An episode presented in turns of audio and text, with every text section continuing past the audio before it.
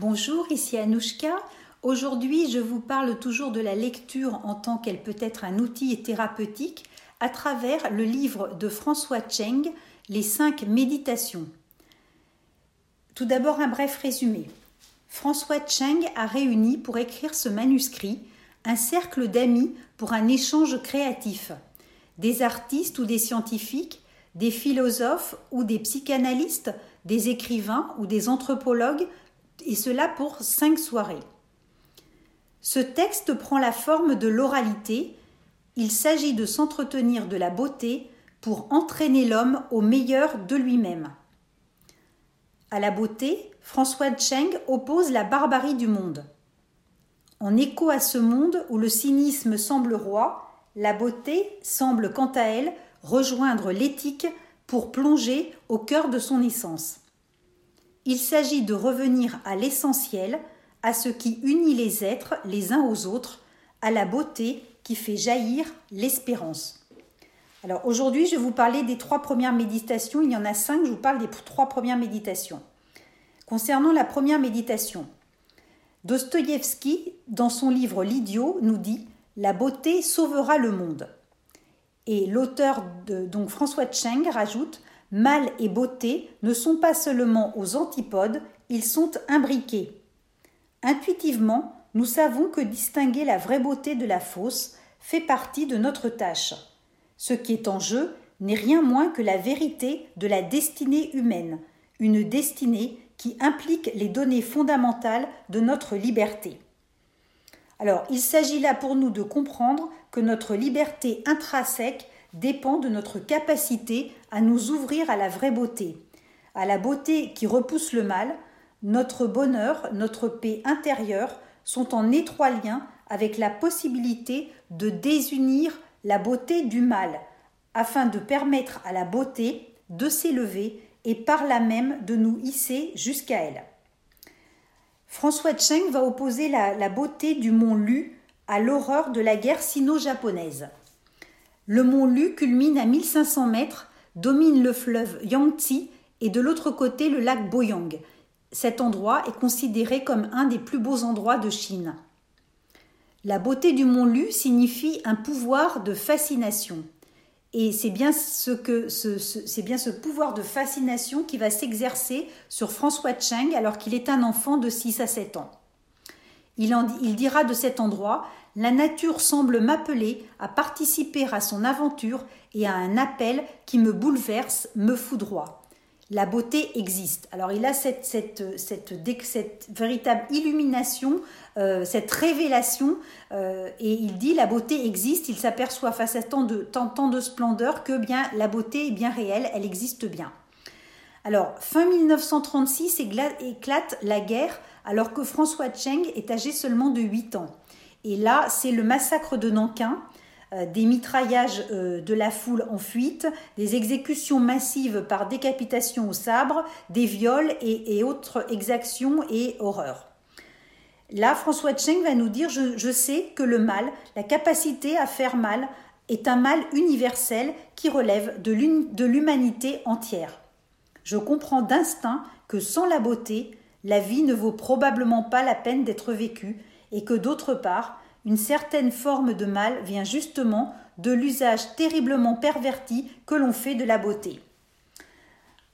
Alors, il nous appartient de saisir l'essence même de la beauté afin d'éloigner un possible usage néfaste de celle-ci et par là même de la laisser nous pénétrer, cette beauté, pour que puisse poindre en nous l'inattendu, l'inespéré.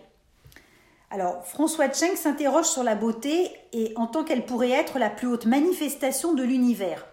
Et à cela, il nous dit Platon, dans le monde des idées, euh, considère le vrai ou la vérité comme fondamental.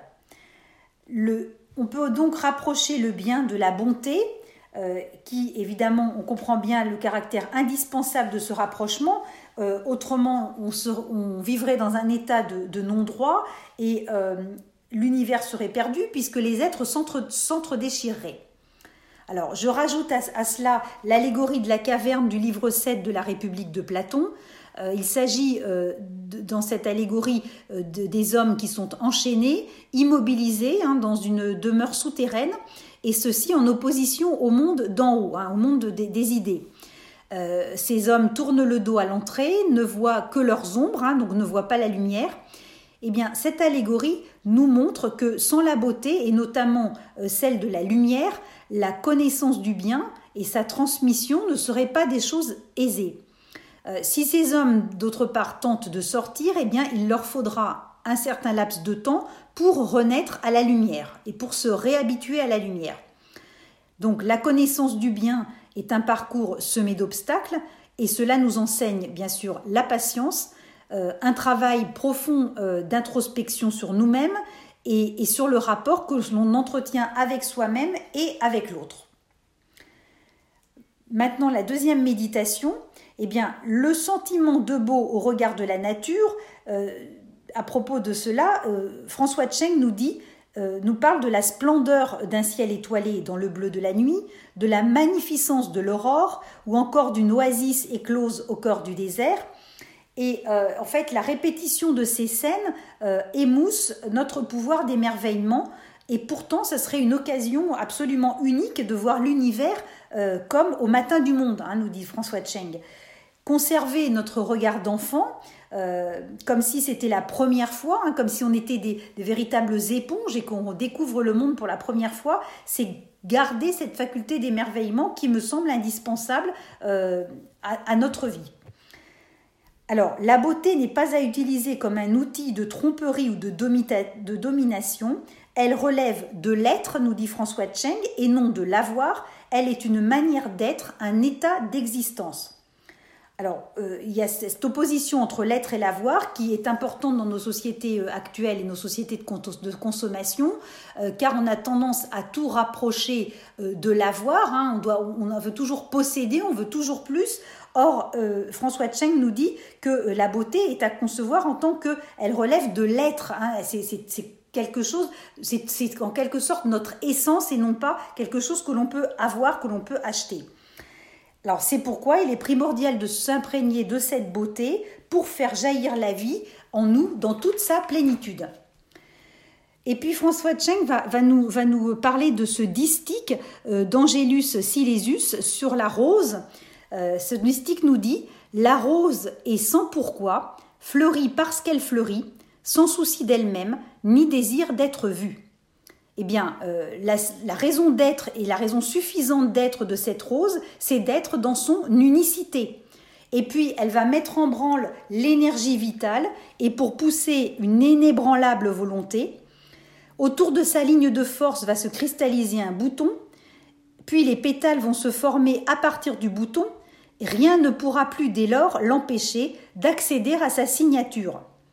Alors, on comprend bien là euh, ce que l'on doit euh, retirer euh, en nous, c'est-à-dire cette énergie vitale, cette inébranlable volonté, et puis forger autour de cette ligne de force, je vais dire, un objectif duquel on ne déroge pas et, et je vais dire, on aura euh, en cet objectif une foi inébranlable.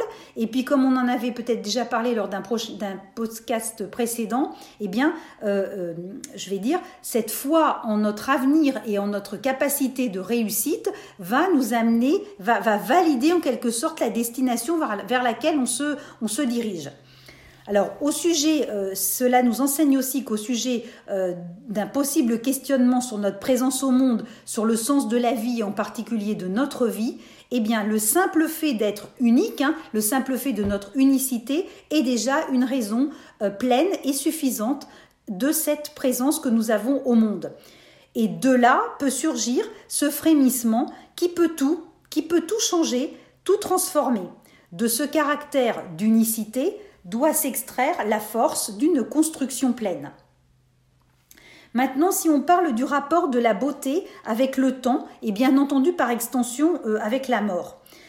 François Cheng nous dit Le contraire de l'ordre de la vie n'est pas la mort naturelle, laquelle, en tant que phénomène naturel, justement est partie intégrante de la vie.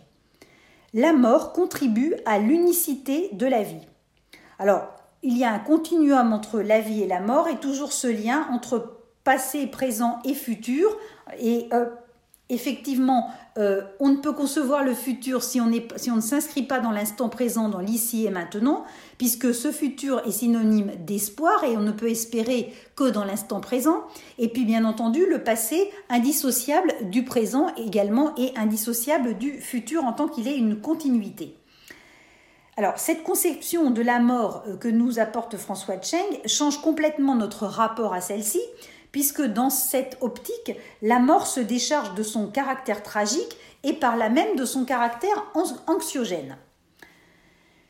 Alors, toujours en relation avec le temps, on peut parler également de la durée qui fait référence à une continuité dans laquelle les choses vécues et rêvées forment un présent organique, nous dit l'auteur. Alors cette notion de durée, François Cheng et moi-même, on l'emprunte à Henri Bergson, hein, philosophe, qui euh, nous dit Un présent ouvre toujours sur un passé et un futur.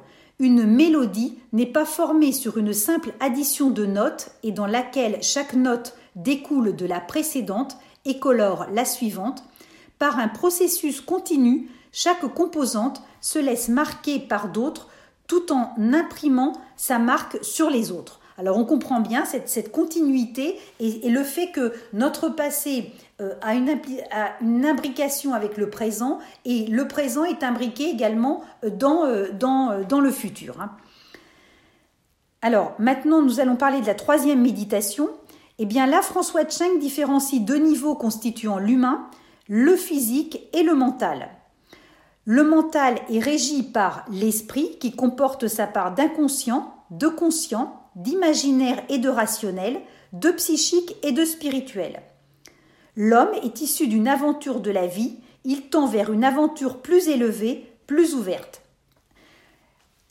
cette aventure donc est un processus qui comporte des réussites, comme on le comprend bien, entremêlées euh, euh, avec des, échecs, et euh, cela requiert de notre part des capacités à être résilient, ce qui nous permettra bien sûr de poursuivre cette aventure qui va être sans cesse renouvelée. L'auteur nous dit L'univers pense en nous autant que nous pensons en lui. Nous pouvons être le regard et la parole de l'univers vivant, du moins ses interlocuteurs. Bien entendu, on entend la parole ici en tant qu'elle est parole vivante et créatrice.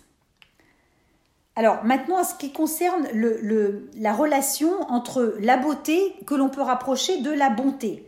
Alors le terme kalos agathos en grec ancien signifie kalos pour le beau et agathos pour le bon. La bonté, elle est garante de la qualité de la beauté, nous dit l'auteur. La beauté irradie la bonté et la rend désirable. L'authenticité de la beauté, garantie par la bonté, est synonyme d'état suprême de vérité. Alors maintenant, il y a ce caractère de vérité qui vient euh, s'accoler à, l'authenticité de la beauté et de la bonté. Autrement dit, la beauté, la bonté, pardon, la bonté est la condition sine qua non à l'accession de la vérité par l'intermédiaire de la beauté. Et pour finir, la beauté peut être rapprochée de la noblesse, du plaisir, de la jouissance et du rayonnement du bien. La bonté, quant à elle, est exigence de justice, de dignité, de générosité, de responsabilité, d'élévation vers la passion spirituelle. Et à propos de la générosité, elle engendre sympathie, empathie, solidarité, compassion, toutes qualités dont bien sûr nous avons indispensablement besoin pour euh, euh, entretenir un rapport avec les autres, pour communiquer avec les autres et pour euh, être en lien avec l'univers et avec l'humanité. Voilà, à très bientôt sur un autre podcast.